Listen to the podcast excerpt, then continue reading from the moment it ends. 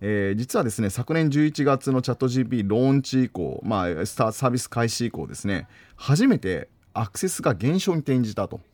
ほうつまりチャット GPT 使う人がですね、まあ、どんどん増えていってたっていう状況から、えー、少しずつ減ったということなんですね。うん世界のトラフィックで見ると約10%減少ということとか、あるいは訪れる人あるいは、えっと、その滞在時間つまり使ってる時間っていうのもやはり5から10%ぐらい減ってきたということで、うん、えー、このいわゆるチャット GPT のこの熱狂が、えっとまあ、これで終わったというわけでは決してないとは思うんですが、うん、えっと、少し、えー、減速傾向にあるなということなんですね。うん、でまあ、この理由っていうのはいくつかあるんですけども、まあえっと、一つがですねあのまあ、これあのウェブサイトへのアクセスということでいうとですね、うん、今あの実は iPhone、iOS 向けにはチャット GPT のアプリケーションで出てるんですね。アプリが出て、私もあのダウンロードして使ってるんですけども、まあ、これのアクセスが入ってないっていうところもあって、まあ、そこの部分に少し取られたかもしれないよねっていうのが、まあ、一つと、まあ、もう一つがですね、あのまあ、かなりいろんな人がアクセスした結果ですね、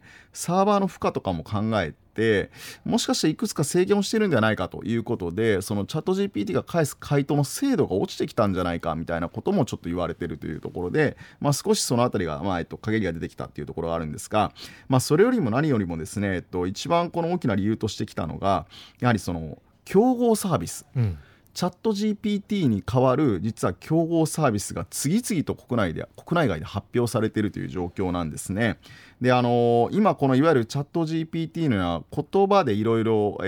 質問をして返してくれるサービスっていうのが今現在世界でもう数十種類を超えてきたんですね。同様のサービスが、うん、で日本においても実は日本語に強みを持つサービスっていうのがもう実は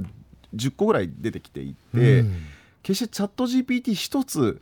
が、えっと、全て解決するものではなくて我々に実は多くの選択肢ができたっていうところが、まあ、非常にこの現象に対して、えー、まあ、寄与してきているんではないかなというふうに思います。まあ、一方であの市場を見るとですね本当にあのこの生成 AI の市場っていうのは2023年に約2兆円なんですけども、まあ、それだけでも大きい金額なんですが2027年はもうその3倍の6兆円から7兆円ぐらいの市場にまあ膨れ上がるということで、まあ、いわゆるもうどこの企業もここにどう参入していくかっていうところがまあ勝負というところになってくるとあのチャット GPT だけにあのそこの、えー、果実を取らせまいということで、まあ、多くの企業が参入をしてきてるっていうのがまあそういう状況なんですね。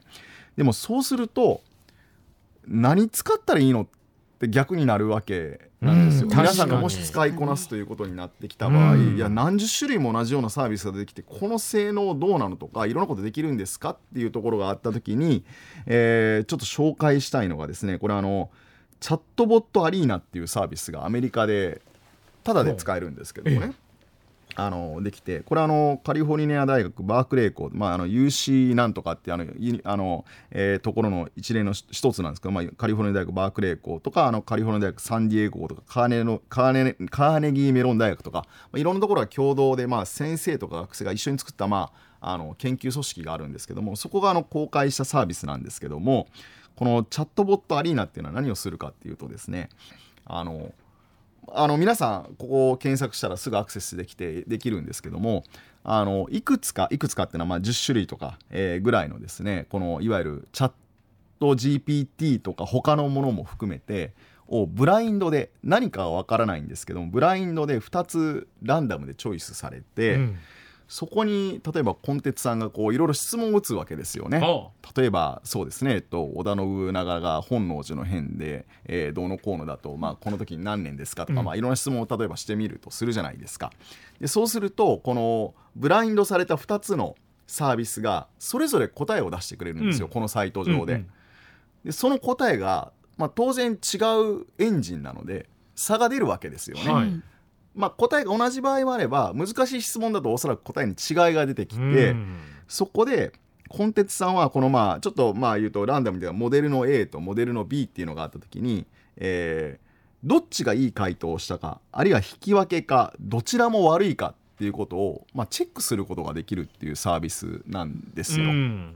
で、えー、っとそうすることによってえっと、この特徴的なあのベンチマークで性能がいいとかっていう定量的にコンピューターが判定するようなあるいはあの、えー、こういうチャット GPT の場合ですねどれだけそのいわゆる言語を、まあ、覚えてるかって言ったらあれなんですけどもこう学習してるかみたいなところが優秀か優秀でないかみたいなこう数値面はいろいろあるんですけどもいや本当に僕らにとってちょっといい回答なのっていう人間側の判定をですね実はこれしてくれるサービスになってるんですね。で多くの人がいろんな質問をしてで答えをでこのこの2つの答えこっちは悪いなこっちはいいなっていうことを判定してくれてそれが今世界中で実は広まっていてあの実際に、えー、じゃあ生成 AI 何使おう使おうかっていうふうになった時にこの分野においては人間的な回答の面ではこのサービスがいいよ、うん、これはチャット GPT に限らずなんですけども、うん、っていうことを教えてくれるまあ、サイトにはなっているんですね、うん、実際5月の時点ではですねでも一方でそうは言いながらチャット GPT めちゃくちゃ性能がいいらしくって、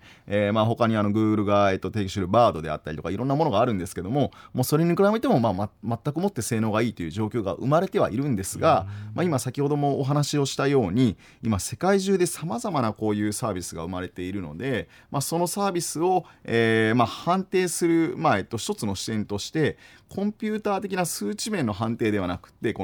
人が使っててちょっと精度が高いかどうかっていうところを人がちゃんと判定するっていうところをまあ作ってくれたというところで、まあ、非常に興味深いサービスだなというふうにまあ今日紹介させていただいたんですね。であのまあ、これからですねちょっと僕の中では、えっとまあ、これから、えー、まあ1年も後半に入ってきて、えー、まあ今年本当にそのいわゆる生成 AI がとてももう急に彗星のごとくですね世の中をま世界中席巻したと思うんですけども、まあ、そこからこのチャット GPT 一つじゃなくていろんなものから、えー、っとまあ、我々のビジネスとかあるいは仕事あるいはもしかしてプライベートも含めてなんですけどもに合わせてこういった AI のサービスを今度はチョイスする段階に少しずつ今移行してきてるのかなというふうに思っています。はい、でこれは何かっていうとどんどんどんどん我々にとって身近になったってことをぜひあの理解をしてほしいんですよね。多くのサービスが出てきたってことは何かっていうと多分ユーザーにとって使い勝手がいいものも出てきたりもするしあるいは使い勝手はちょっと悪いかもしれないけどものすごく高度なもの出てくるかもしれない、つまり選択肢が広がるというところがあるということで言うとまだねあのなかなかこうちょっと。チャット GPT とかなかなかっていう人もいるかもしれませんけども、うん、いろんな選択肢がこれからおそらく生まれてくると思うので、うん、まあ、ぜひ活用してほしいなと。あのよくあの AI が人の仕事を奪うみたいなこと言いますけども、うん、僕はそうじゃなくてあの AI を使いこなす人が人の仕事を奪うと思ってるんですね、ですのであのぜひあのラジオのリスナーの皆さんで使いこなす側に 回るあの選択肢がおそらくこれからどんどん増えてくると思いますんで。でまた自分に合ったサービスがどんなものかっていうのは、まあ、こういった比較サイトもどんどん出てきている状況ですので、うん、まあ、そこを、まあえっとまあ、うまく見ながらですね自分に合ったものを使っていくっていうところにぜひ一歩足を踏み出していただきたいということでちょっと今日はそういうお話をさせていただいたという状況です。はい私なんかズボラなのでどれが使い勝手がいいのか、うん、皆さんでたくさんやっていただいてそれを教えていただきたいっていうね。どんな尻馬の乗り方ですか本当にね。ずるいです、うん、え太田さん、はい、使いこなせそうですか？今の話まだチャット GPT しか使ったことがないので、うん、興味があります。どんなものなのかなんかそれぞれ特徴どんな感じなのかとかそうかちょっと使ってみたいなって思いました、まあ、使わないとねわからない部分はたくさんありますもんね。はいね、まあ、例えばねチャット GPT ってあの2021年ぐらいまでのデータしか学習してないんですけども例えば Google の Bard っていうサービスはあの現在の情報もちゃんと学習してアップデートをしているので、うん、まあ、情報のそのいわゆる、まあ、鮮度というか最新度合いでいうと例えばそっちの方がいろんなものが出てきたりとかするっていうところも例えばあったりもしますし、なるほどね、あと日本の企業やってるのはどうしてもこう日本の難しい言葉とかをしっかり、あるいは古い言葉とかも今しっかり学習しようみたいなこともやっているので例えばあのよくあのあるのがあのなんか古文書みたいなのを解読してくれたりすることも将来できるかもねとかですね。もうそれはなかなかチャット GPT とか難しいわけなんですよ、はい、まあ、そういったふうにいろんな特徴が出てくるので、まあ、そういったところを楽しんで、えっと、ぜひちょっとねあの前向きに楽しんで使っていただきたいなというふうに思ってますけどもね。なるほどね、うん、ありがとうございました